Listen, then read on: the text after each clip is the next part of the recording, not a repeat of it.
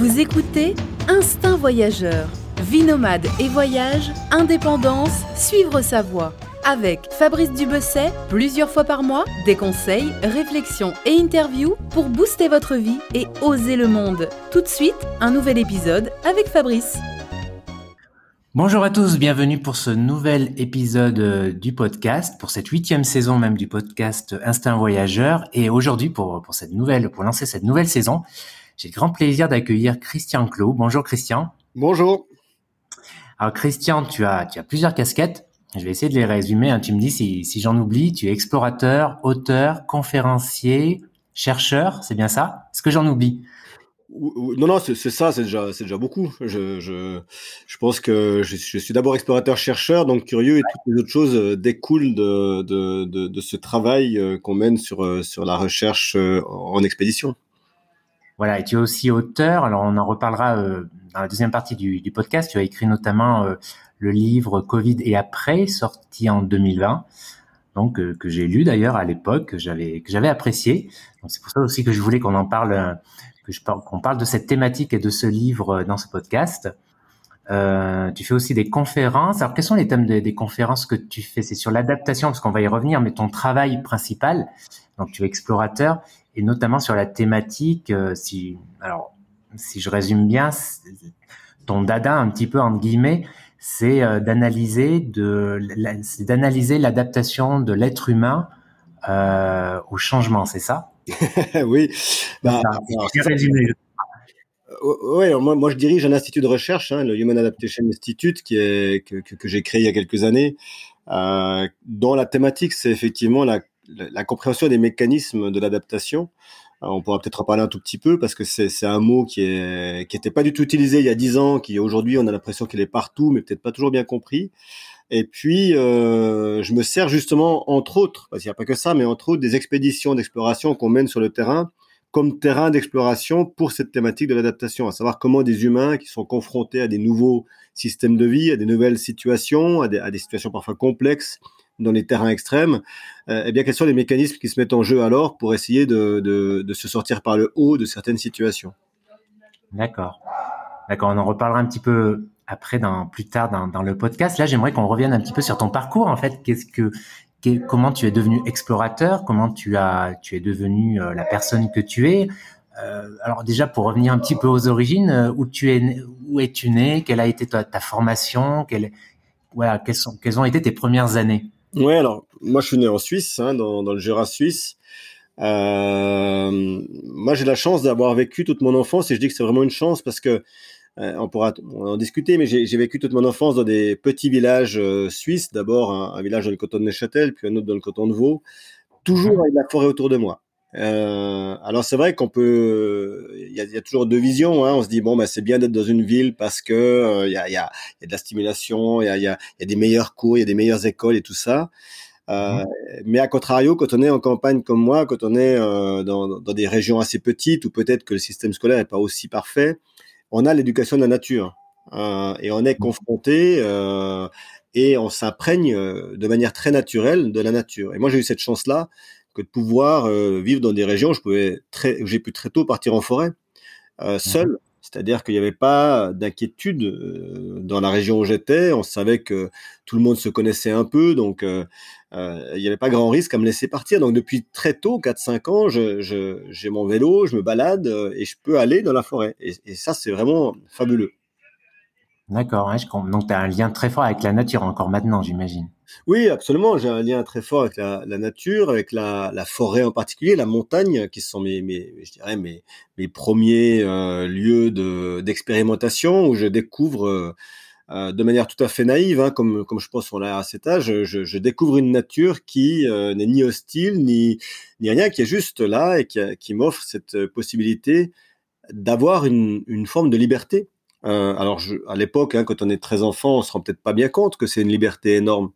Mais avec le recul, je sais bien que avoir pu parcourir la nature comme je l'ai fait euh, durant les premières années de ma vie, durant mon enfance, mon adolescence, a été extrêmement formateur.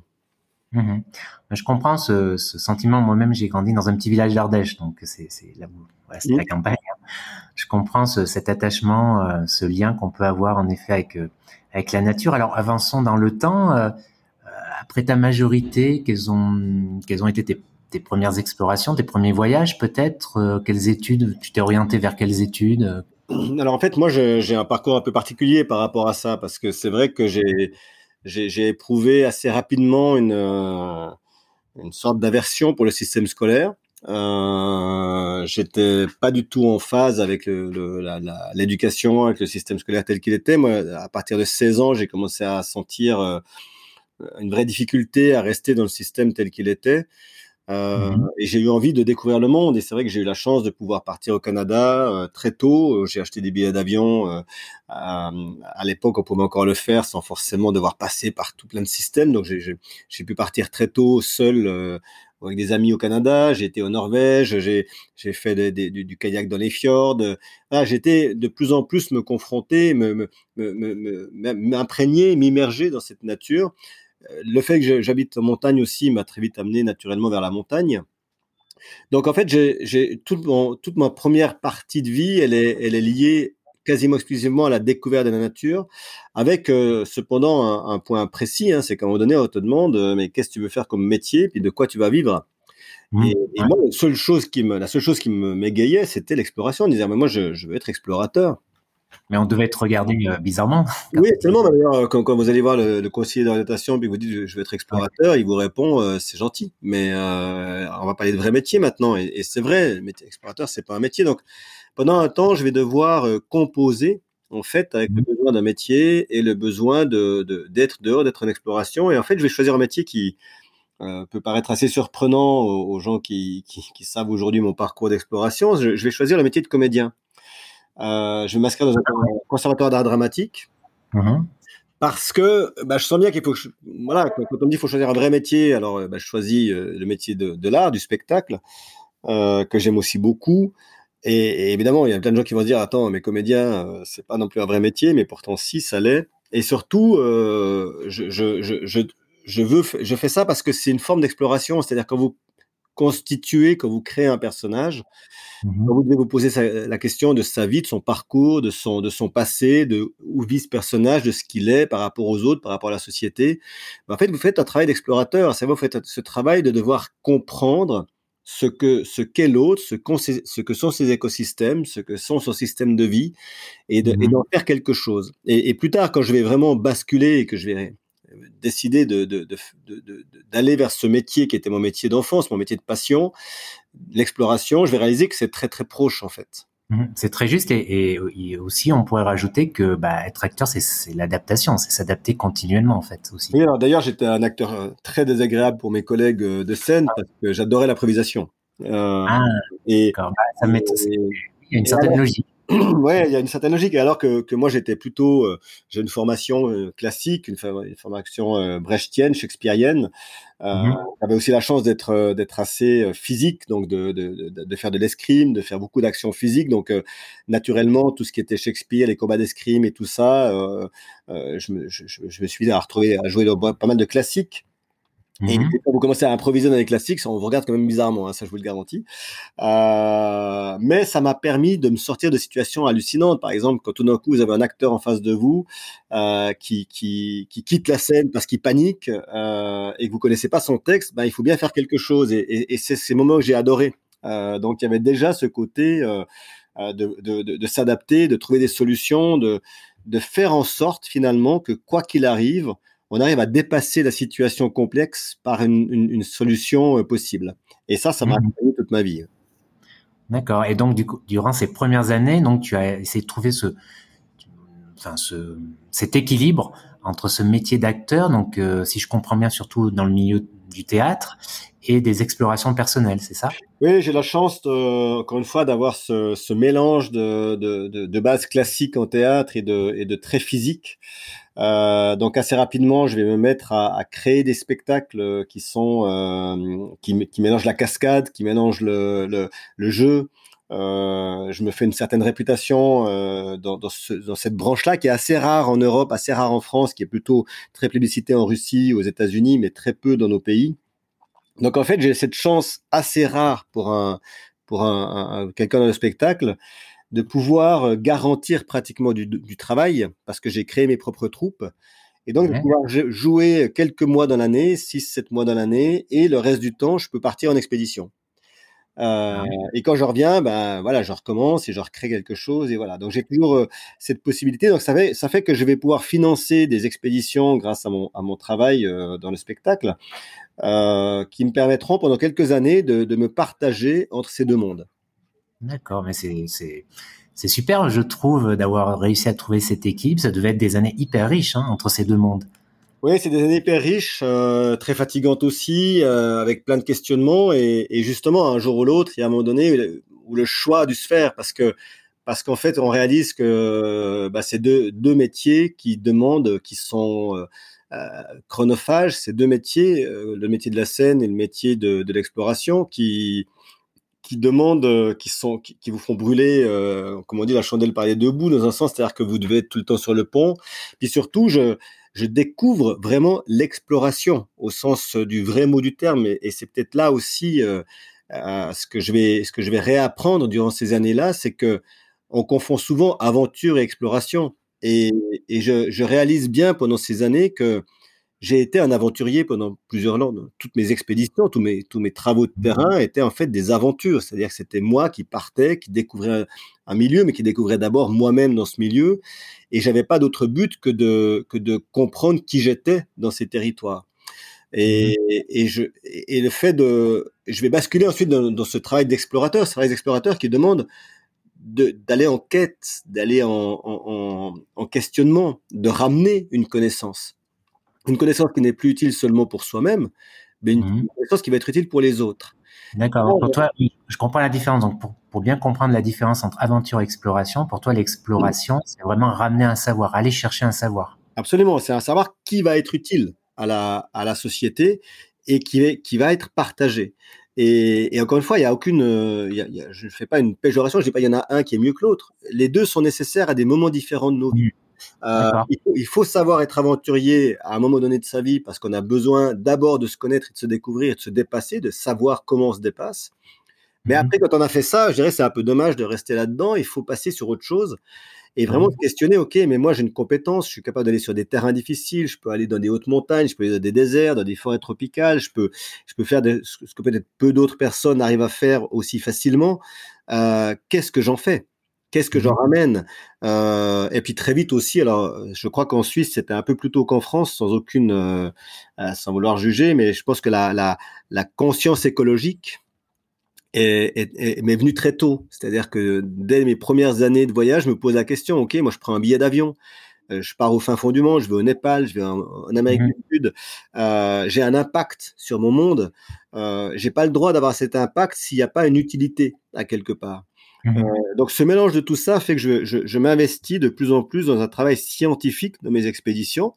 Euh, alors au début, ce travail scientifique, il est, faut être très clair, hein, c'est pas moi qui le mène, c'est-à-dire que je vais voir des laboratoires, je vais voir des, des, des, des spécialistes, des géologues, des glaciologues, des entomologistes, des, des, spécialistes de la faune ou de la flore. Je leur dis voilà, moi je vais là-bas.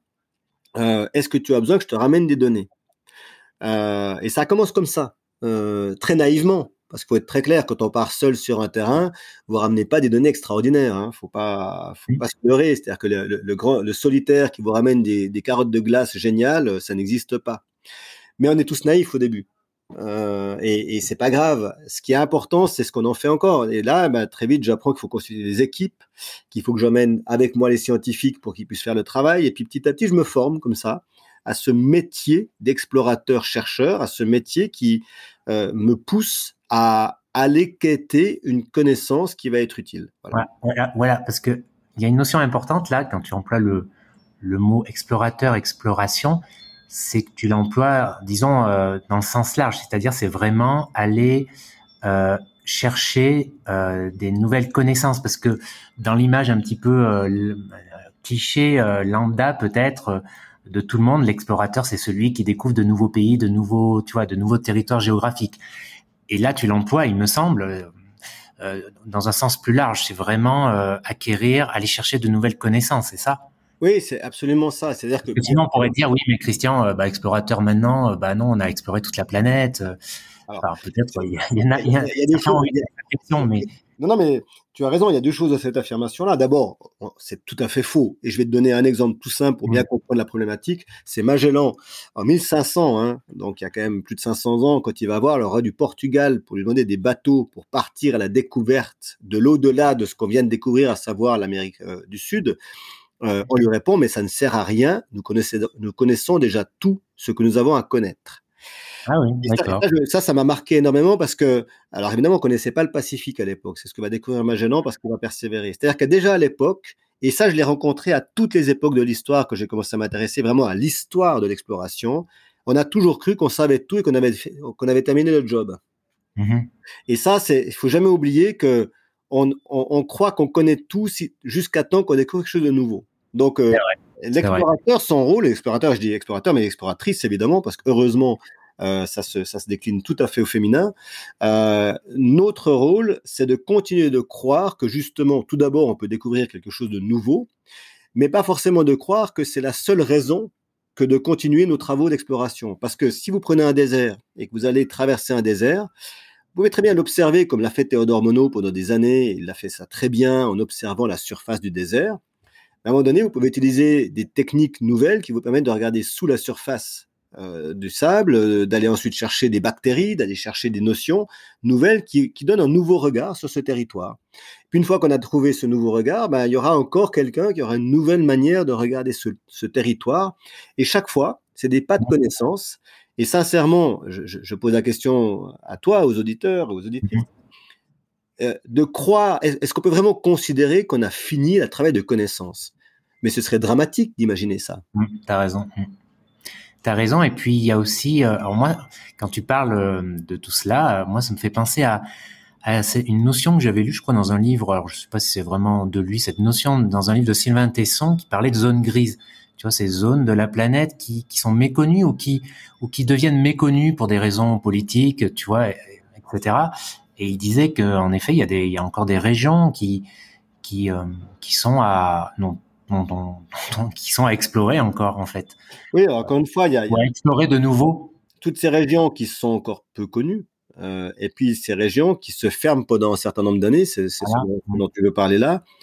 Euh, si vous prenez la descente du Nil qui s'est fait dans les années 50-60, euh, notamment par la porte, euh, aujourd'hui c'est strictement impossible. Quand ça redeviendra possible, que va-t-on redécouvrir? Quelle sera cette nouvelle géographie, cette nouvelle société, cette nouvelle, euh, euh, ce nouveau territoire qui effectivement, géographiquement parlant, stricto sensu, sur la géomorphologie du terrain, n'aura sans doute que peu changé, mais dans, dans l'ensemble du territoire, et le territoire, c'est la société, c'est les groupes ethniques, c'est les groupes humains, aura fondamentalement été transformé.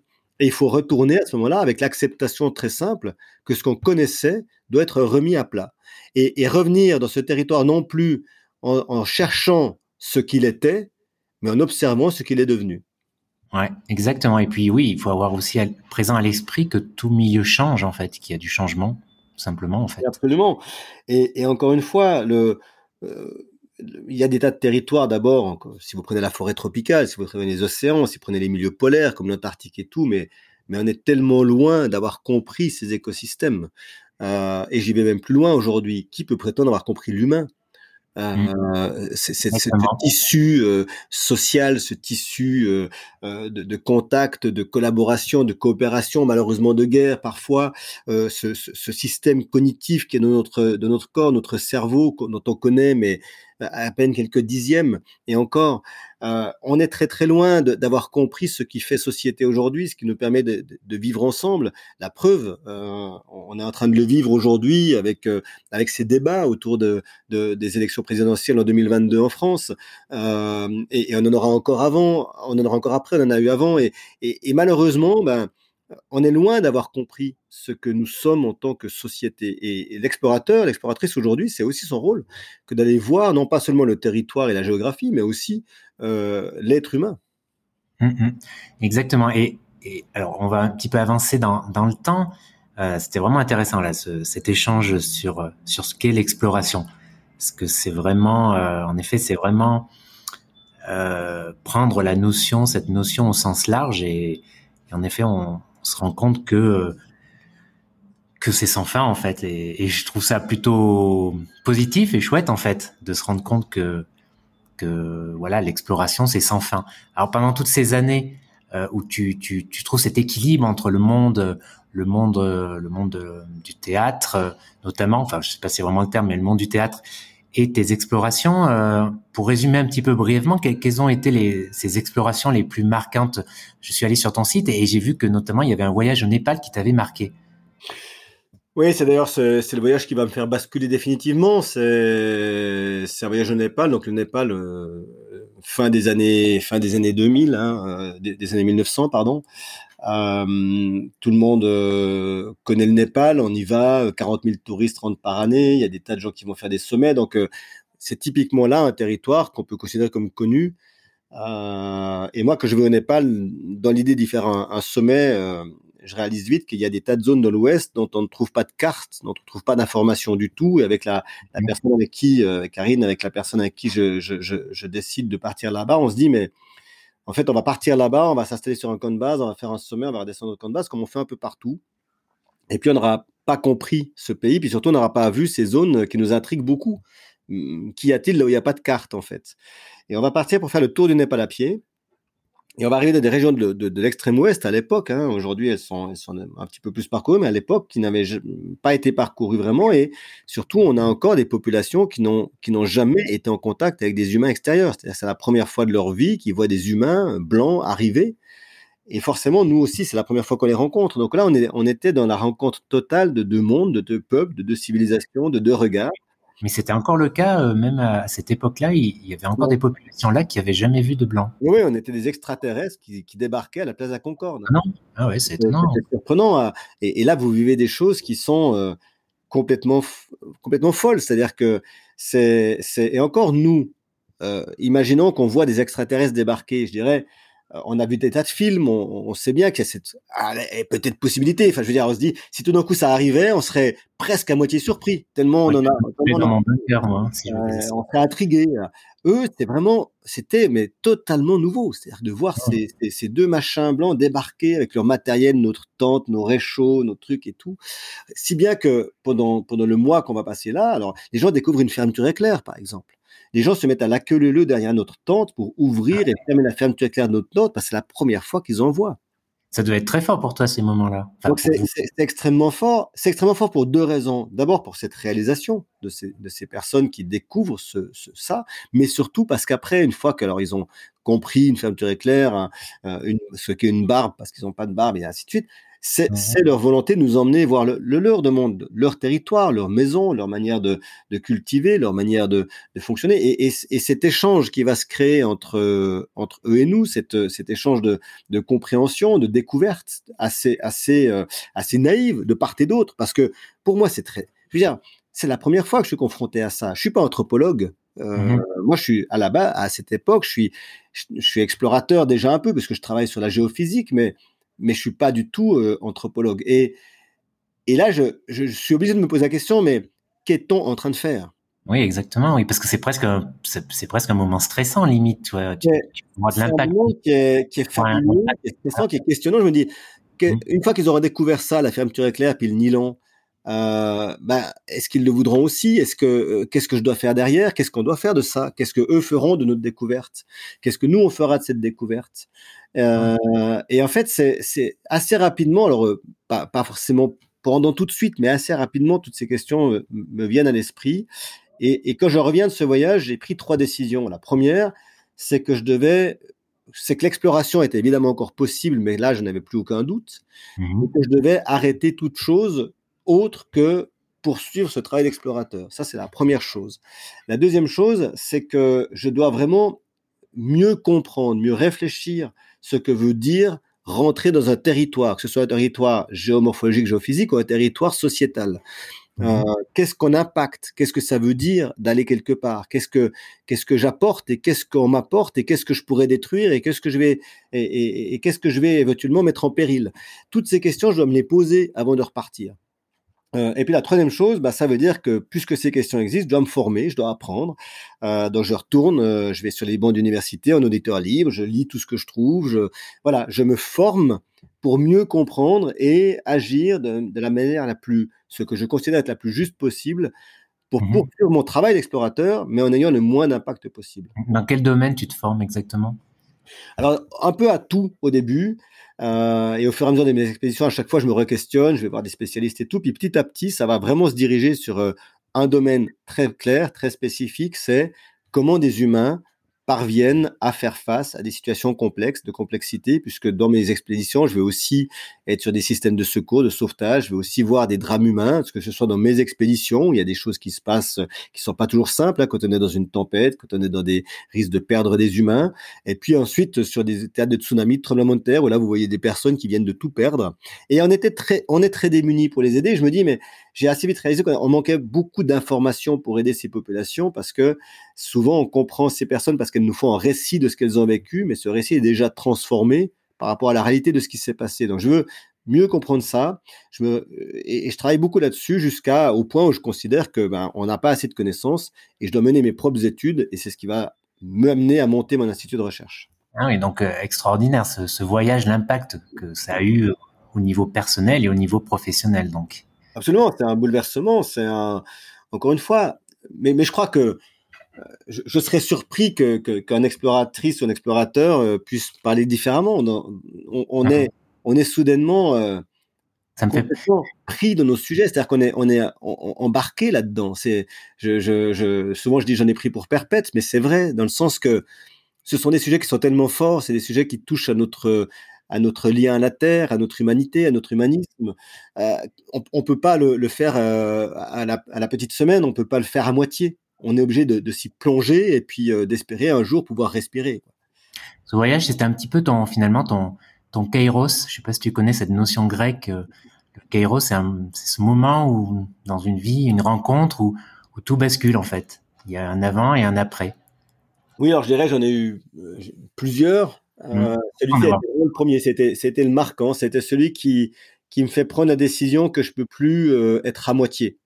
Euh, mmh. Encore une fois, sans être intégriste, mais que je dois aller au bout d'une quête, au bout d'un travail, au bout d'un questionnement, que je peux plus être à moitié à moitié dans le spectacle, à moitié dans l'exploration. Mmh. C'est pas possible. Donc je dois je dois être constant avec moi-même et je plonge là-dedans. C'est vrai que c'est un moment extrêmement important. Il y en a eu d'autres notamment euh, l'observation de, encore une fois, de situations extrêmement complexes.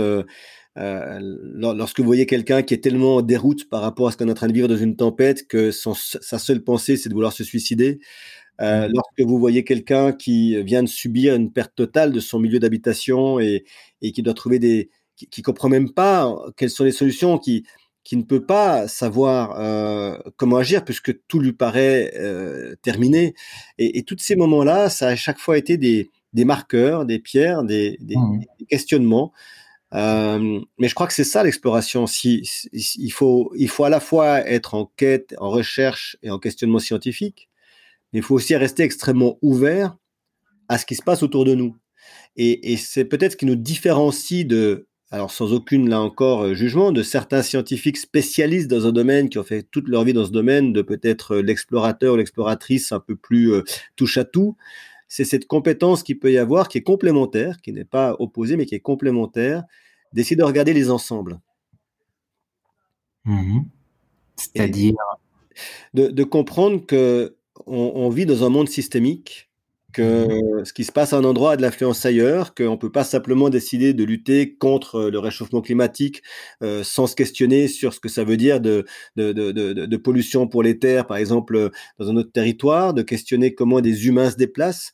Euh, quand on est explorateur, on doit être humaniste. On, doit être humaniste. J'insiste là-dessus. Euh, on doit se poser la question de la migration. On doit se poser la question de ce que ça veut dire de se déplacer, parce qu'on a cette compétence du déplacement en tant qu'explorateur. Mais qu'est-ce que ça veut dire quand une personne perd tout et qu'elle doit quitter son territoire où, elle vit depuis des générations pour aller chercher un nouveau territoire d'accueil qui souvent euh, lui est hostile aussi.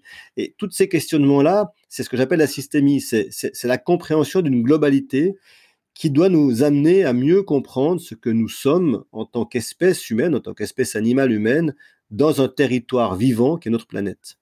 Hum, hum. Exactement. Et puis, euh, cette, exploration euh, euh, qui, fait, qui est une grande partie de ta vie, l'exploration de, de ces milieux, l'exploration, entre guillemets, extérieure à soi, c'est aussi parce que ça peut pas, pour moi en tout cas, ça peut pas aller l'un sans l'autre. C'est l'exploration de soi-même, de ses limites, de de sa personne, de cette exploration intime qui parfois fait peur à beaucoup de gens. Parce que j'imagine que ça va, ça va, ça va avec. Oui, alors bien sûr, tu as raison. Après, encore une fois, je, je, je pense que ça, c'est le, le moment de, de l'aventure. C'est le moment où on doit se questionner soi-même, où on doit se découvrir, on doit essayer de, de, de se repousser. Enfin, je crois qu'on a besoin, il est, il est important d'aller chercher à repousser ses propres limites. Mmh euh, et en ce sens, j'espère que tout le monde est à un moment donné ou un autre dans sa vie aventurier ou aventurière, parce que c'est c'est très fondateur dans, dans, notre compréhension de nous-mêmes que d'aller euh, chercher jusqu'où on peut aller, jusqu'où on peut dépasser. Peut-être parfois malheureusement on dépasse trop, mais, mais tu, parles, tu parles pas seulement de limites physiques, de son corps. Ah non, je parle de toutes les limites. C'est-à-dire que la, plus grande limite, c'est la plus grande limite de nos vies, elle est mentale. Et de loin, de très très loin. Le corps, bien sûr, il a ses limites, il a ses problématiques, euh, mais vous pouvez tellement dépasser vos compétences euh, corporelles quand vous avez une compétence mentale. Et, et, ce qui nous freine, ce qui nous empêche, ce qui nous bloque, la plupart du temps, c'est notre cerveau, c'est notre mental. Quand, euh, quand, on, quand on est fermé aux autres, quand on est fermé à quelque chose qui se passe, quand on est dans le rejet, quand on est dans, dans, dans, dans, dans l'incompréhension, dans la non-acceptation de la situation qu'on est en train de vivre, tout ça, c'est mental. Euh, mmh. donc les vraies limites et, celles sur, sur, sur, lesquelles on doit travailler beaucoup, on doit apprendre à, à se connaître et à se dépasser, c'est des limites mentales. Ouais, c'est souvent nos les représentations que l'on se fait de, de notre monde qui sont souvent des limites. Absolument. Qui sont, euh, voilà, seulement. Euh, il y, a une phrase que j'aime beaucoup euh, qui dit en gros, en fait, on, le monde tel qu'on le voit, c'est seulement. je me rappelle plus exactement la phrase, mais le monde que l'on voit, il, est lié à, nos, à notre représentation interne et intime, en fait, seulement. Oui, alors je dirais que on peut philosopher longtemps là-dessus. C'est comme est-ce que quelque chose existe s'il n'est pas observé Enfin, on, on, peut aller loin. Moi, je dirais, il faut, pour être très pragmatique, pour être très très clair, il faut s'ouvrir à différentes expériences. Il faut s'ouvrir à différentes connaissances. On peut pas rester limité au, au petit monde qui nous entoure. C'est ce qui a été le cas pendant pas mal de siècles et, et, et ça a eu des efficacités, mais ça a aussi eu beaucoup de limites. Euh, ça génère aussi beaucoup de, de conflits hein, que de, de, ne pas apprendre, de ne pas accepter à comprendre et à connaître les autres. Euh, et en ce sens, je, je m'inscris d'ailleurs un peu. Je, je, sais que je suis un, un, explorateur écologique, écologiste un petit peu euh, particulier pour ça, mais je je suis pas de, de ceux qui disent qu'il faut arrêter de voyager, par exemple. Euh, alors évidemment, il faut prendre l'avion avec parcimonie, il faut réfléchir pourquoi on le fait, mais, mais, de supprimer cette compétence au voyage, cette compétence à la découverte, cette compétence, cette compétence à, à la rencontre avec l'autre et, et, et, à mmh. l'apprendre et à le comprendre, euh, elle est nécessaire, elle est indispensable pour, pour, pour créer cette humanité qu'on a besoin. Euh, si, si, mmh. si, on se repousse les uns les autres, si on ne se connaît pas, on n'arrivera pas à faire corps de manière unanime pour, pour protéger ce monde qui est le nôtre. Mmh, moi, je suis tout à fait d'accord avec toi sur ce point. Euh, mais en effet, il faut les, les city trips. je pense qu'on peut en faire, tu vois, l'économie. Euh, il y a des formes de voyage. En, effet, on en reparlera plus tard dans, dans le podcast. Euh, un petit peu pour revenir sur ton parcours. Donc, il y a, il y a ce voyage au Népal. Euh, à partir de ce moment-là, tu te consacres pleinement à l'exploration. Tu vas, tu vas faire des expéditions en Afrique, un peu sur tous les continents, l'Asie, etc. Et il y a un truc, quelque chose qui m'a interpellé quand, quand je disais euh, ta bio, c'est cette traversée successive de quatre milieux les plus extrêmes de la planète. Est-ce que tu peux un peu nous raconter euh, ça C'était une première mondiale à l'époque? Oui, alors c'est la méthode qui était une première mondiale, mais je dirais encore une fois, faut l'explorateur est pas forcément là pour faire des premières mondiales, simplement ça, ça, ça, aide aussi à, à, à, se faire soutenir parfois. Euh, ça, c'est après la création de mon institut de recherche sur la compétence adaptative. On travaille sur le cerveau humain, on travaille sur la physiologie, évidemment, puis on essaie de comprendre ce qui se passe quand on est confronté à des changements. Et en fait, à un moment donné, je me suis dit, mais quel, est le plus grand changement que de changer systématiquement, d'être dans un changement systématique, d'être dans un territoire, de tout d'un coup être dans un, nouveau territoire, d'être encore dans un nouveau territoire, parce que la problématique qu'on a quand on est face au changement, souvent, c'est la désorientation, c'est l'incompréhension de ce qui nous arrive. Et donc, euh, euh, on s'est assez bien résisté à un changement. On l'a vu par exemple avec l'arrivée de, de, de, des premiers confinements de la Covid. On, ça, on y arrive assez bien. Mais quand ça devient systémique, quand ça devient régulier, quand il y a trop de changements, bah, finalement, là, on bug. euh, si je dois parler un peu vulgairement. Et j'ai mené cette expérience d'enchaîner de, les milieux climatiques très différents. Alors en plus, j'ai choisi vraiment les quatre milieux climatiques les plus extrêmes dans le moment le plus extrême. C'est-à-dire souvent on va dans le désert en hiver. Moi, j'y suis allé en plein été, euh, en plein hiver en, polaire. Donc je suis passé de moins 60 à plus 60, à plus 100% d'humidité, à 2% d'humidité. Enfin bref, un changement constant pour essayer de comprendre non pas uniquement ce qu'impacte une nouvelle condition de vie, mais ce qu'impacte la succession du changement dans nos conditions de vie. Donc ça, c'est absolument mmh. passionnant à, mener comme expédition.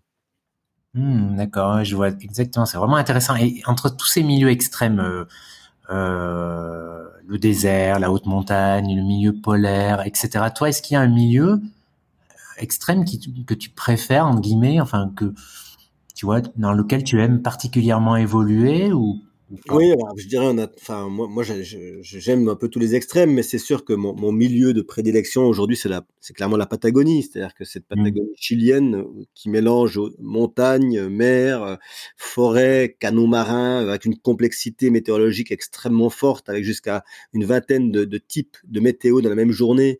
Donc un, changement constant, là, on est vraiment dans l'idéal du changement, puis à la, à, la fois dans la dureté, avec des vents parfois à 300 km heure qui vous balayent, avec euh, euh, des, des, des, des froids humides, avec des choses vraiment complexes, puis en même temps, une beauté absolument euh, fascinante, euh, sublime. Euh, c'est ineffable la, beauté de la Patagonie parce que ça change tellement vite que vous avez, c'est comme un peintre qui est sans cesse en train de jeter des, couleurs sur un tableau et de, l'effacer pour recommencer, jamais satisfait. Et vous êtes juste devant. Une belle, comparaison que tu fais là, ouais. Mmh, mmh. Donc c'est un milieu, la Patagonie, oui, où tu aimes revenir sans cesse. Oui, j'aime beaucoup y revenir. Alors après, ça veut pas dire que j'aime pas les autres milieux, mais, mais je dirais que ce lieu me, me fascine parce que c'est un des rares lieux quand même où on peut s'asseoir et regarder défiler le monde. Mmh. Mmh, mmh. Il y a aussi une expédition que tu as fait il y a pas très longtemps, Deep Time. Alors pour, euh, pour résumer, euh, l'idée c'était sept hommes et sept femmes euh, pendant 40 jours dans une, dans une grotte en France. Quel était l'objectif de cette expédition? C'était juste avant le Covid, hein, ou après Non, non, c'était après. C'est-à-dire que c'est la Covid qui nous a inspiré justement. Hein. Ah, euh, en fait, la, problématique était assez simple. Hein. On voulait essayer de comprendre euh, bah, comment le cerveau comprend le temps ou génère une image du temps et est-ce qu'il y a dans le cerveau une manière de construire une temporalité, sachant qu'on avait vu avec la Covid justement et les, successions de, de confinements, de couvre-feu, de, de changements de vie, que pas mal de gens arrivaient plus très bien à se, à s'imprégner, à se, à se périmétrer dans l'espace temporel tel qu'il était proposé. Ça nous a intrigué, ça m'a intrigué. J'ai voulu remonter euh, une expérience qui s'était faite dans les années 60, euh, entre autres par Michel Siffre, un Français, qui, qui est allé seul se mettre dans une grotte sans accès à la lumière du soleil, sans montre, pour voir comment euh, les cycles les cycles circadiens physiologiques fonctionnaient.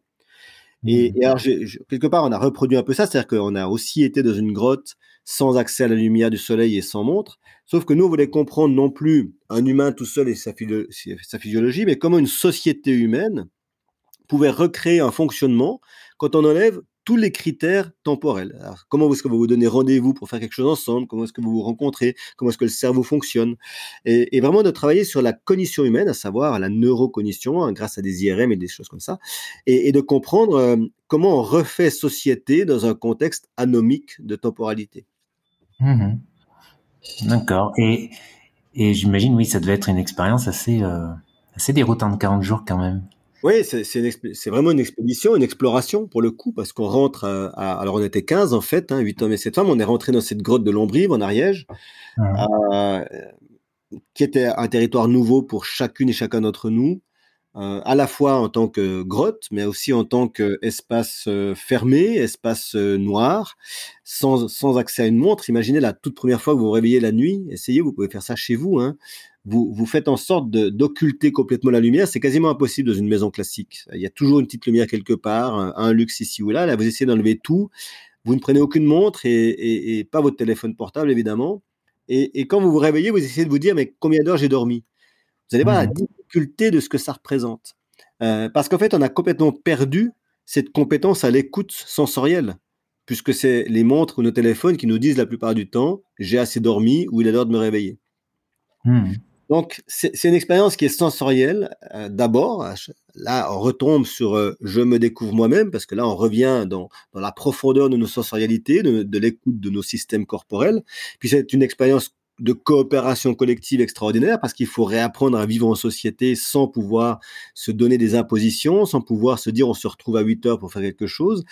Et une expérience évidemment euh, extrêmement passionnante d'exploration de neurocognition pour euh, essayer de comprendre euh, comment le cerveau se transforme et, quels sont les impacts cognitifs d'une telle mission. Donc c'est absolument passionnant effectivement. Et, et, là, ça fait pile une année qu'on l'a mené hein, parce que c'était de 14 mars 2021 au, au 24 mmh. avril 2021. Oui, c'était juste, euh, ouais, vous l'avez, vous l'avez mené quasiment pile poil un an après le, premier confinement. C'est ça. En mars, en mars 2020. Et toi, justement, qui travailles sur l'adaptation de l'homme au milieu, aux, crises, etc. ce confinement, finalement, c'était un objet d'étude euh, qui est venu à, enfin, qui est venu à toi, qui s'est qui est venu à toi, mais je veux dire, t'as pas eu à quitter ton appartement pour le coup.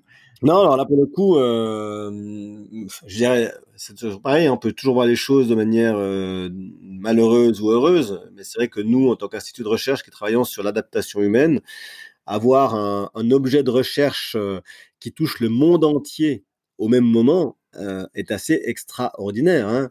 Je, je, il y a un chiffre qui est marquant dans cette histoire de la Covid, parce que on entend beaucoup de choses aujourd'hui, puis on entend beaucoup de, commentaires sur le bien fondé de telle ou telle mesure, de telle ou telle règle. Et, ou du confinement.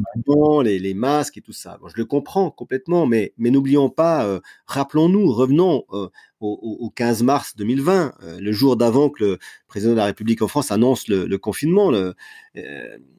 personne n'aurait imaginé ça. Oui, oui. Personne n'était prêt à ça.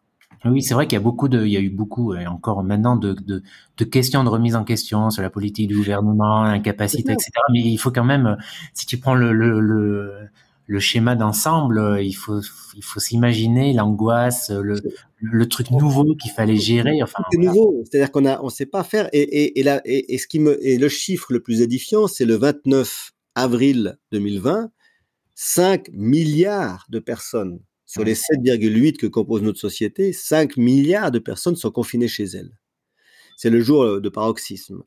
Donc, ça veut dire que les, tout le monde a, a, choisi ses voies, mais, mais c'est dingue de se dire, bon sang, vous vous rendez compte, euh, le bouleversement que ça représente, le bouleversement social, le bouleversement sociétal, le bouleversement dans, dans, dans ce que nous sommes en tant qu'humains, tout d'un coup, on s'est trouvé extrêmement fragile. Alors maintenant, avec tout le recul, on sait que oui, la Covid n'est pas aussi mortelle que ce qu'on avait comme inquiétude au début. Elle l'est quand même pas mal, hein, la question n'est pas là, mais c'est pas non plus Ebola. Euh, et heureusement, euh, si ça avait été le cas, on serait pas en, train de discuter aussi facilement aujourd'hui. Euh, néanmoins, quand ça arrive, c'est vraiment quelque chose qui inquiète tout le monde et avec des, mesures, avec des manières de, fonctionner, avec des questionnements, avec euh, tout ce que ça représente. Et ça, forcément, pour nous, en tant qu'institut de recherche, c'est passionnant. Et, on a tout de suite décidé de monter euh, dès, mars, parce qu'on avait un tout petit peu mmh. senti venir la chose, une grosse étude scientifique qui a suivi des, des milliers de personnes pendant toute cette euh, évolution des, 18 premiers mois de la Covid. Et ça, c'est mmh. passionnant, effectivement. Oui, ça a dû être un moment de grande stimulation intellectuelle pour toi. Euh, c'est à ce moment-là que tu as, tu as tout de suite eu l'idée d'écrire un livre ou c'est, venu un peu plus tard? Non, alors pas du tout. La, la, la première chose qu'on, fait avec mon, les équipes de l'institut, c'est de monter une étude de suivi, c'est-à-dire qu'avec des mmh. questionnaires, parce que malheureusement, alors impensable d'aller mettre les gens dans un IRM, hein, tout est fermé, impensable de, de faire des, des, ce qu'on appelle du travail qualitatif avec des interviews euh, de gens et tout. Donc il faut monter une étude exclusivement par questionnaire à distance. Donc on, on, on s'attelle à ça, on monte une étude, on pose, on va poser des, des, des dizaines et des dizaines de questions. On va, on va poser tout plus de 325 questions euh, dans les différents questionnaires au fur et à mesure du temps pour essayer de bien comprendre, de bien périmétrer ce que veut dire cette évolution, comment la fatigue mentale s'installe, comment au contraire certaines personnes trouvent des solutions de projective pour arriver à se sortir de la situation là où d'autres malheureusement n'y arrivent moins et quels sont tous ces mécanismes comment les autres pays réagissent. On, s'associe à pas mal de laboratoires dans, dans le monde qui font aussi un travail, notamment avec l'Université d'Oxford, pour évaluer l'ensemble des pays et leurs décisions par rapport à la Covid. Là, c'est extrêmement intéressant parce qu'il y a, va se créer d'ailleurs l'Observatoire de la liberté Covid, où on va essayer de questionner toutes les mesures prises durant la Covid, pays par pays, pour voir euh, là où on a le plus de difficultés et autres. Donc tout ça, c'est passionnant et c'est vrai qu'à un moment donné, quand un éditeur m'a appelé pour me dire, euh, voilà, j'ai vu euh, les résultats de votre étude, ce que vous faites, est-ce que vous êtes d'accord d'écrire un livre?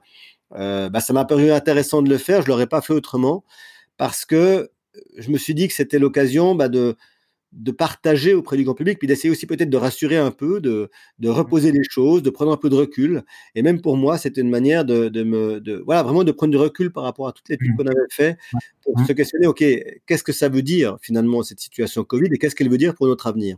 Mmh. Bah, Ton livre que j'ai lu, oui, je l'ai trouvé, euh, euh, je trouvais qu'il y avait il était intéressant parce qu'il y avait une vraie vision d'ensemble, forcément, parce que tu travailles, tu travailles sur le sujet, etc. Il était aussi assez rassurant globalement. C'est pas heureusement c'est pas un livre anxiogène. il est rassurant, il est assez rassurant et positif. Et oui, c'est ce que j'ai apprécié en tout cas dans, dans sa lecture.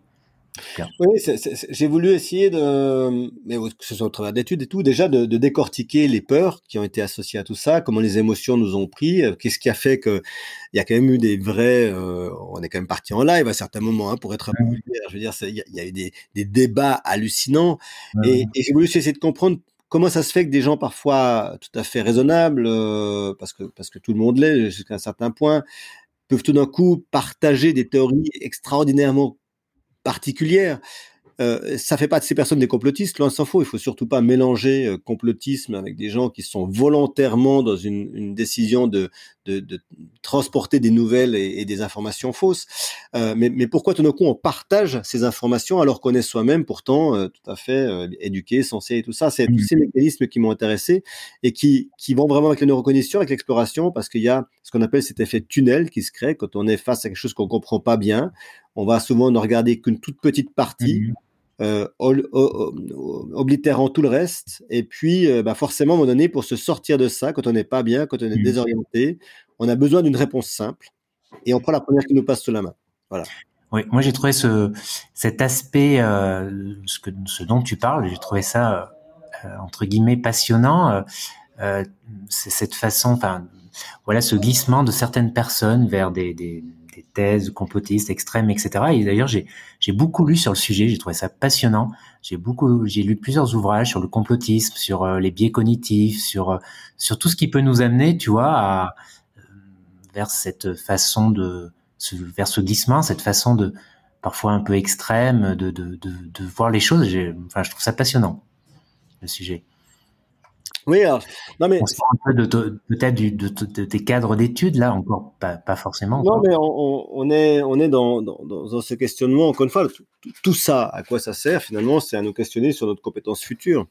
Mmh. Euh, Qu'est-ce qu'on fait de tout ça? Parce que euh, ce, que je viens de dire, tous ces livres qui, ont paru avec euh, de, tout et de rien, enfin, même, même ceux qui, défendent des thèses des fois un peu particulières, ils, sont révélateurs de nos sociétés, ils sont révélateurs de nos questionnements, et puis euh, de tout ça, on doit maintenant se poser la question, et, après, parce que quand il y a un événement qui arrive, là, généralement, on est très bon. C'est-à-dire qu'on est très bon à réagir, on est très bon à faire face, et puis on, on se projette. D'ailleurs, on l'a vu hein, pendant le premier confinement, tout le monde parle du monde d'après.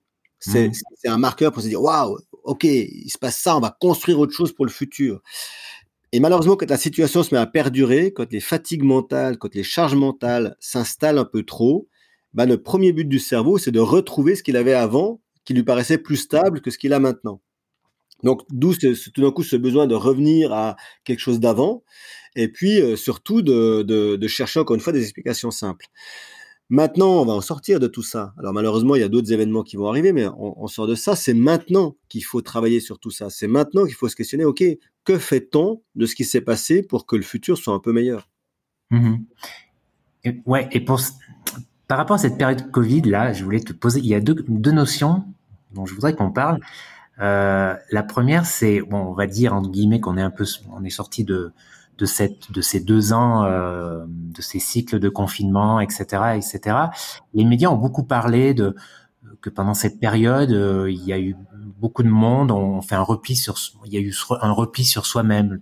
Le repli sur le canapé euh, euh, l'effet cabane pour certains qui avaient du mal un petit peu à, sortir après les, les, différents confinements etc un certain repli voilà euh, d'une façon générale. Est-ce que tu es d'accord avec ça? Est-ce que c'est toujours d'actualité? Est-ce que tu le vois toujours un certain repli euh, euh, consécutif à, à, cette période de Covid ou quel Oui, alors il y a, c'est, évident que quand on est euh, soudainement dans un système d'enfermement, de confinement et qu'on se ça peut être euh, très rassurant de se de s'enfermer sur soi-même parce que on, a moins de risques, on est moins confronté aux autres et en fait on, on se crée un schéma mental de, de simplicité qui, qui devient un cercle vicieux. Plus vous êtes euh, euh, dans cet enfermement, plus vous avez envie d'y être et, et finalement il est très difficile d'en sortir.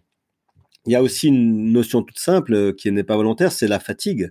Les gens sont, sont, ont été fatigués par tout ce qui s'est passé et, et, quand le cerveau est trop fatigué, là encore, il a besoin de se replier d'une sorte de simplicité, il se replie sur lui-même. Donc oui, il y a eu un repli sur soi pendant la période de, la Covid. Euh, est-ce que ça préside aujourd'hui de certaines décisions politiques dans, les votes ou autres? Ça, ce serait euh, beaucoup trop risqué de faire une corrélation immédiate et, beaucoup trop simpliste sans avoir fait des études un peu plus poussées.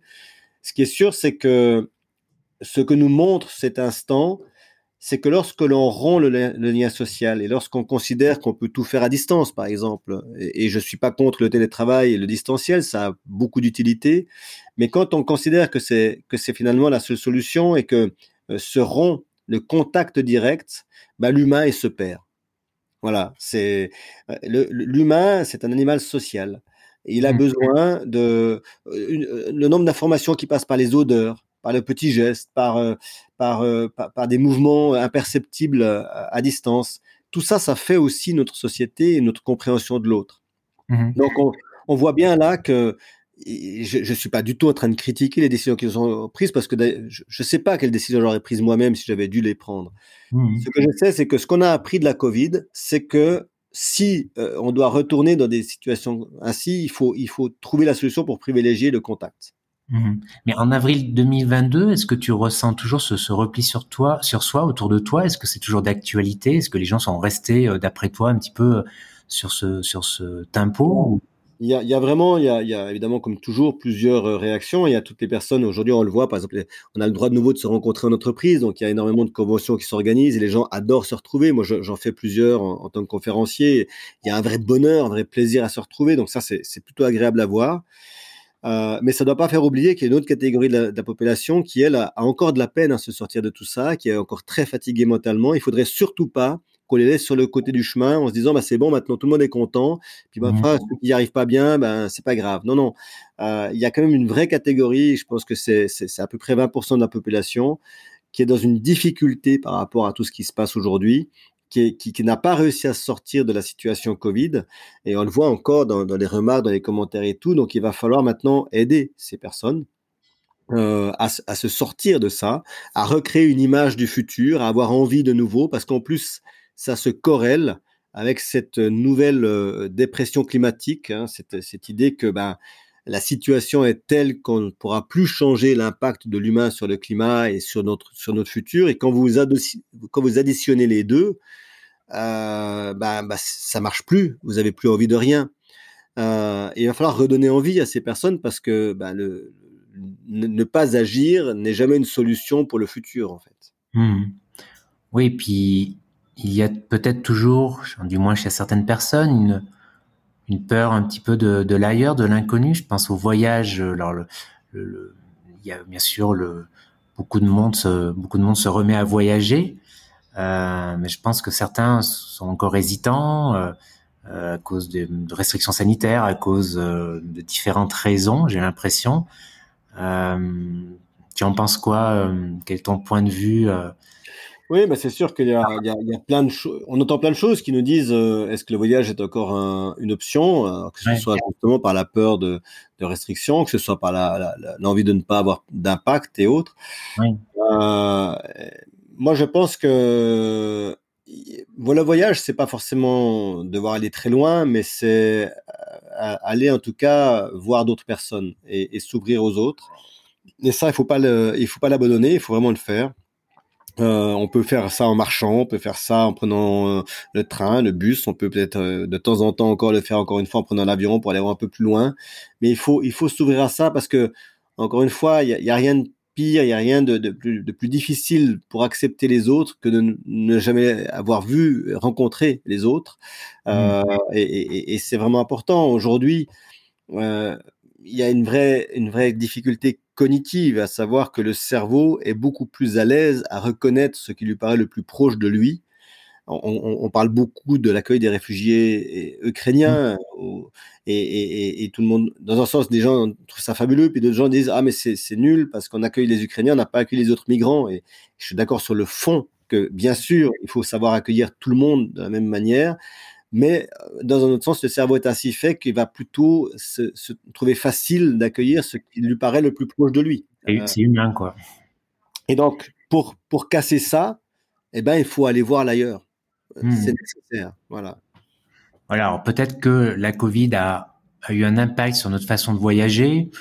Euh, peut-être que certaines personnes euh, euh privilégient maintenant les voyages plus longs, le slow travel en tout cas, j'ose l'espérer parce que en 2019, euh, il y avait, enfin, certaines, on, était pas mal à penser. Moi, enfin, c'est ce que je pensais qu'on était peut-être allé, qu'il y avait une façon de consommer le voyage qui était trop, trop justement dans la consommation, les city trips, euh, prendre un, vol low cost pour trois jours, etc. Il y a vraiment, euh, je me rappelle notamment ce que je trouve bon. tu as déjà vu ça sans doute sur Instagram, tu vois, des lieux qui qui, qui, deviennent en fait connus, qui deviennent à la mode seulement parce que euh, une ou deux personnes commencent à se photographier devant, etc. Euh, certains lieux deviennent complètement surchargés en fait par par le tourisme à cause d'Instagram. Là, on est presque dans le, une espèce de délire hein, parfois, dans un extrême. Mmh. Alors peut-être que cette période a un peu rééquilibré les, les choses. Oui, je, je, on peut l'espérer, il faut voir, il faudra voir la réaction. Euh, des fois, des fois, les périodes de, de, de, de repli, au contraire, euh, pousse tout le monde à, aller encore plus loin. Après, faut, faut espérer que non. Mais bien entendu, encore une fois, le, le voyage, le voyage en avion, euh, ça peut pas être euh, une mécanique pour chacun de ces week-ends. Ça, c'est certain. Il faut je, je veux pas qu'on supprime l'avion et je veux qu'on puisse continuer de voyager avec, mais je veux qu'on qu'on réfléchisse évidemment à chaque raison de ce voyage. Le voyage, il est, fait pour aller rencontrer l'ailleurs, aller rencontrer l'autre. Il n'est pas fait juste pour aller se baigner dans une plus grande piscine que la nôtre, euh, qu'elle soit euh, en vue le Pacifique parce qu'on est à l'Atlantique. Euh, donc ça, on doit complètement changer d'état d'esprit par rapport à ça, c'est certain. Euh, bien sûr, les réseaux sociaux ont une influence gigantesque sur tout ça, mais enfin bon, il y a quand même une chose qui peut contrer tout ça. Une chose assez simple en fait. Ça s'appelle l'éducation.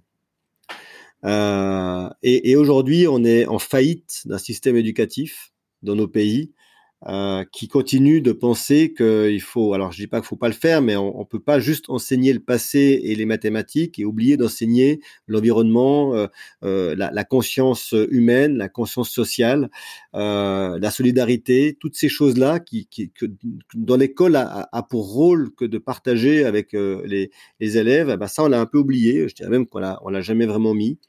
Euh, donc on peut quand même faire beaucoup de choses avec l'éducation et, ça c'est vraiment un appel. Hein. C'est ce que c'est un peu mon leitmotiv aujourd'hui, c'est il faut qu'on fasse pression pour que le système éducatif de nos pays change, pour que l'environnement, le climat, l'écologie, euh, le, le, vivre ensemble deviennent les matières principales.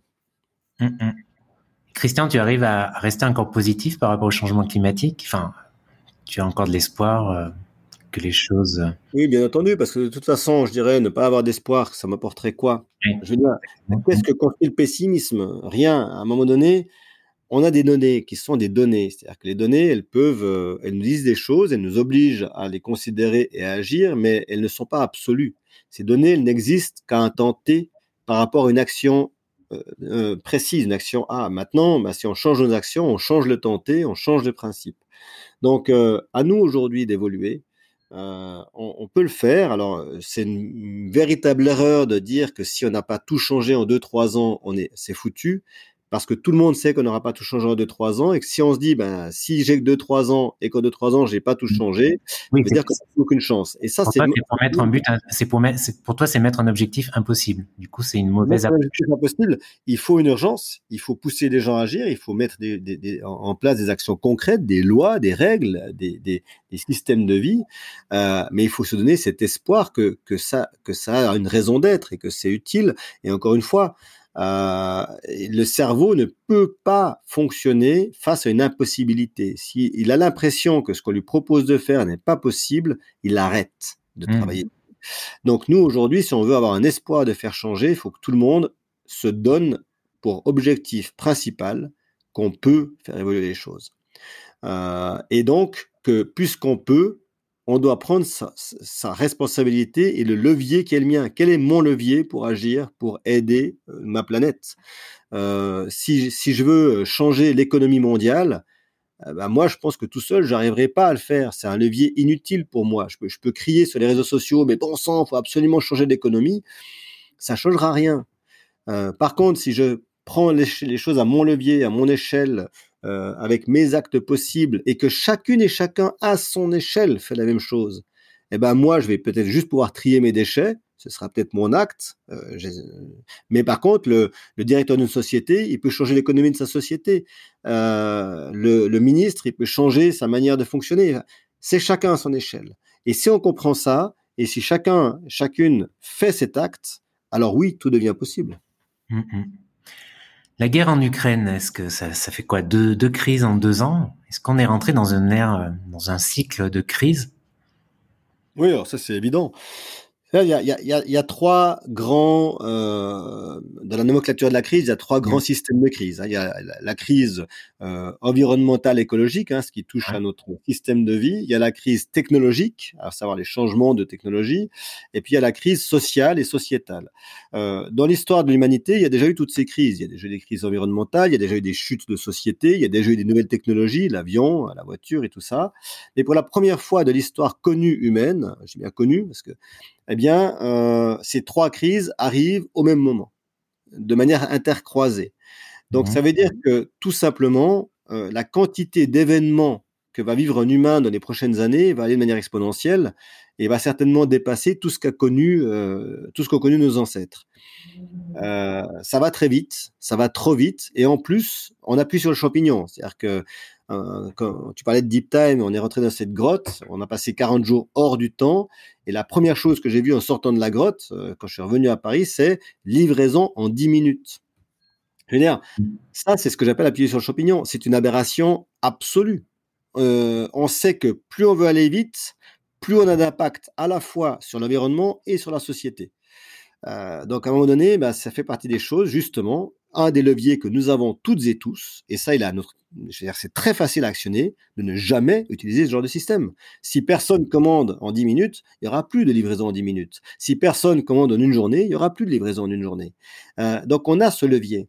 Et, vraiment, il faut ralentir parce que c'est pas possible de continuer d'accélérer. Mais euh, même en faisant ça, il y aura encore des crises. Donc maintenant, nous, notre travail, c'est de d'apprendre à vivre avec la crise d'apprendre à vivre avec le changement. Avec les crises. On a encore du boulot. Ouais.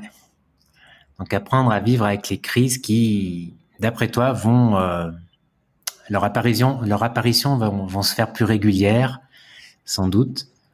Oui, mais je, je, rappelle qu'une crise, c'est un changement profond dans un système de vie. L'arrivée du premier bébé d'un couple, c'est une sacrée crise. Hmm. Euh, c'est compliqué, ça change tout, ça bouleverse tout, et pourtant c'est pas négatif. Euh, donc il faut pas forcément voir toujours les crises comme du négatif. Alors évidemment, une guerre est négative, la Covid est négative, mais il va y avoir des changements sur lesquels on peut s'appuyer pour créer quelque chose de positif. Et c'est là-dessus qu'on doit jouer. Oui, en effet. C'est quelque chose de nouveau. une crise permet de créer des quelque chose de nouveau, quelque chose. Et en effet, euh, c'est une. Il vaut mieux voir la chose comme ça. Euh, D'abord parce que c'est une réalité aussi. Euh, il y a quelque chose de nouveau qui, qui succède à, à l'ancien. Et oui, c'est intéressant. Alors après, attention, hein, je suis pas en train de dire euh, ah, c'est facile, quatre mondes doigts, tout va bien, t'as qu'à changer. Non, c'est difficile le changement. Mmh. C'est une abnégation, ça il faut du courage, il faut il faut s'y mettre, il faut agir sur sa vie et sur celle des autres souvent pour pouvoir conduire ce changement. C'est du travail, c'est difficile. Donc il faut surtout pas euh, balayer euh, toutes ces difficultés. Mais par contre, ce qui est certain, c'est que bah, si on les prend pas en main, ces difficultés, bah, c'est la crise qui nous conduit, puis on s'enfonce dans, ce système de, de sempiternelle euh, transformation incompréhensible qui nous détruit le cerveau où on peut décider, ben voilà, quelle est mon action. Encore une fois, j'insiste sur cette, euh, sur cette, idée de levier, quelle est l'action que je peux faire moi, comment je reprends pied, comment je prends main sur la crise? C'est peut-être à toute petite échelle, c'est peut-être minuscule, mais j'ai agi, donc je me suis donné un moyen. Et ça, c'est ultra valorisant pour le cerveau qui reprend pied finalement dans la situation telle qu'elle est en train de se vivre. Exactement. Bah écoute, voilà pour euh, on, termine un petit peu ce podcast. On va vers la fin de ce podcast en terminant, je l'espère, sur une note positive. Je trouve que c'est en tout cas positif euh, cette façon de la façon dont tu parles de cette de cette de la gestion de ces crises. De toute manière, à l'échelle de, sans parler de crises euh, comme la Covid ou la guerre en Ukraine, chaque être humain dans sa vie connaît plusieurs crises, hein, de toute manière, euh, personnelles, etc. Euh, c'est l'adaptation, elle est, elle est, nécessaire à l'échelle, euh, déjà à l'échelle individuelle, hein, dans sa vie de tous les jours. Euh, donc euh, voilà, c'est c'est la vie, c'est c'est ainsi, c'est l'être humain fonctionne comme cela. Pour terminer le podcast, Christian, quels sont tes prochains projets? Tu as des expéditions dans les prochains mois? Oui, alors on a un très gros projet sur, pour le coup sur le climat. Donc on va essayer de mieux comprendre comment un climat, un nouveau climat impacte euh, des humains. Donc on va emmener 20 personnes, 10 femmes et 10 hommes dans des conditions climatiques nouvelles qu'elles n'ont jamais connues pour étudier euh, ce, que ça implique comme transformation. notamment, on s'est basé sur le climat de la France en 2050 pour aller dans des milieux qui aujourd'hui ont ce type climatique pour voir euh, bah, tout simplement si on pourra s'adapter à ces futurs climats. Euh, ça, c'est un gros projet qui va commencer en septembre, et sur lequel on cherche toujours des, partenaires, mais on, va pouvoir faire ce projet, j'en suis sûr. On a d'autres projets de sensibilisation des, personnes ici en France euh, pour, mieux leur faire comprendre euh, les changements qui sont en train d'arriver. Donc, on va les mettre dans des situations de, de changement, de nouveaux climats, des choses comme ça. Et puis, euh, à titre plus personnel, là, j'ai envie euh, de mieux comprendre euh, certaines populations, certaines civilisations d'Amérique euh, du Sud et notamment d'Amazonie. Donc, je vais, je vais continuer aussi ce travail-là pendant les quelques années à venir, et notamment pour préparer l'immigration, puisque on a identifié, enfin, on a la communauté scientifique a identifié environ 400 millions de personnes qui allaient devoir se déplacer dans les, dans les 25-30 ans à venir. Et j'aimerais pouvoir les aider. Et pour ça, mmh. comprendre ce que veut dire le déplacement de population. Donc, euh, je travaille aussi là-dessus. Bon, de manière, je te fais confiance pour être plein de projets. Hein. Je pense pas que tu es, la personne. je te fais confiance pour ça. En tout cas, on peut retrouver, euh, je vais mettre dans la description du podcast le lien vers ton site sur lequel on peut retrouver notamment euh, le lien vers ton ouvrage Covid et après qui est paru aux éditions, j'ai oublié. Celui-là, c'est chez Michel Lafon. Voilà, Michel Lafon. Euh, j'ai vu aussi que tu, tu, as travaillé, tu as édité en collaboration des plusieurs BD aux éditions Glénat. Oui, ça c'est une collection que j'avais créée en 2012 euh, pour raconter les grandes, les explorateurs exploratrices euh, pour parler de, de, moments dans leur vie un peu particuliers, pas forcément de toute leur vie. Et, et c'était vraiment l'envie de montrer aussi aux, aux plus jeunes, peut-être aujourd'hui, euh, mais pas que, que l'exploration, c'est pas réservé à une catégorie de personnes. Et quand on lit, il y en a une vingtaine de ces BD aujourd'hui, mmh. euh, on voit bien que chaque, chacun, chacune de ces personnes qui sont un peu connues aujourd'hui a eu un parcours euh, différent euh, parfois euh, très scolaire, parfois pas du tout, parfois très chaotique, mais a permis de marquer son, histoire, marquer son époque. Donc c'est à la portée de, de, tout le monde finalement. Mmh, mmh. en tout cas, c'est le genre de BD que j'aurais adoré lire plus jeune, hein, sur les explorateurs. Enfin, j'adorais déjà à l'époque, hein, mais je pense que c'est une bonne idée de cadeau une bonne idée de cadeau à faire en tout cas ce, ces, ces BD. Euh, bah écoute, je crois qu'on a fait le tour, Christian. Euh, Peut-être si tu vas ajouter quelque chose ou un dernier mot pour conclure. Bon, bah merci, merci pour ton invitation. J'ai été ravi de, parler avec toi. Puis vraiment, s'il y a une seule chose qu'il faut qu'on garde à l'esprit, c'est que euh, nous sommes en vie. Notre monde est en vie, notre terre est en vie, et c'est à nous aujourd'hui, tout simplement, de continuer à croire qu'il faut créer ce possible et donc agir au quotidien pour le faire. Très bien, ben merci pour cette pour ce mot de, de, conclusion, Christian. Merci pour ton temps, de m'avoir réservé une bonne petite heure là pour, ce, pour cet épisode du podcast. C'était un échange très riche, je pense, un podcast riche. Je te remercie, puis je te souhaite euh, ben, plein de plein de bonnes choses pour tes futurs projets. Merci beaucoup à toi et à très bientôt. À bientôt, merci. Merci d'avoir écouté euh, ce podcast et merci à Christian Clot euh, de m'avoir consacré euh, du temps pour ce podcast qui, je pense, a été très riche. En tout cas, j'ai trouvé l'échange très intéressant. encore une fois, si vous écoutez ce podcast sur iTunes, merci de mettre un avis. C'est important pour la visibilité de ce podcast qui rentre dans sa huitième saison, dans sa huitième année. Déjà, le temps file vite. Et puis, eh bien, on se retrouve, vous le savez, pour un prochain épisode. sans doute cette fois-ci la semaine prochaine. Ce sera pas dans deux semaines, mais la semaine prochaine pour un épisode un petit peu particulier. puis bah, d'ici là, je vous souhaite plein de bonnes choses. Portez-vous bien. Ciao, ciao.